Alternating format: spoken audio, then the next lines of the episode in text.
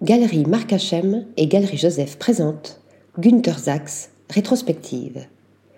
L'une de ces photographies, portrait de la top modèle Claudia Schiffer, conçue en hommage à Warhol, était en couverture de notre numéro 39 et sera visible lors de l'exposition rétrospective organisée par la Galerie Marc Hachem et la Galerie Joseph, curatée par Marc Hachem. Industriel et grand sportif, Günther Sachs développe son amour pour la photographie au début des années 1950 par des images expérimentales en noir et blanc. Bien plus tard, le magazine Vogue lui passera commande et cette visibilité lui offrira une reconnaissance à l'international en tant que photographe de mode. Un talent confirmé par l'attribution du prestigieux prix Leica en 1976. Günther Sachs cherche, expérimente et développe des techniques pour créer des images entre art et photographie, inspirées par le surréalisme des peintres qu'il admire, comme Dali, Giorgio de Chirico ou encore René Magritte. Il aime la beauté du corps et cherche à sublimer chaque modèle immortalisé par son objectif.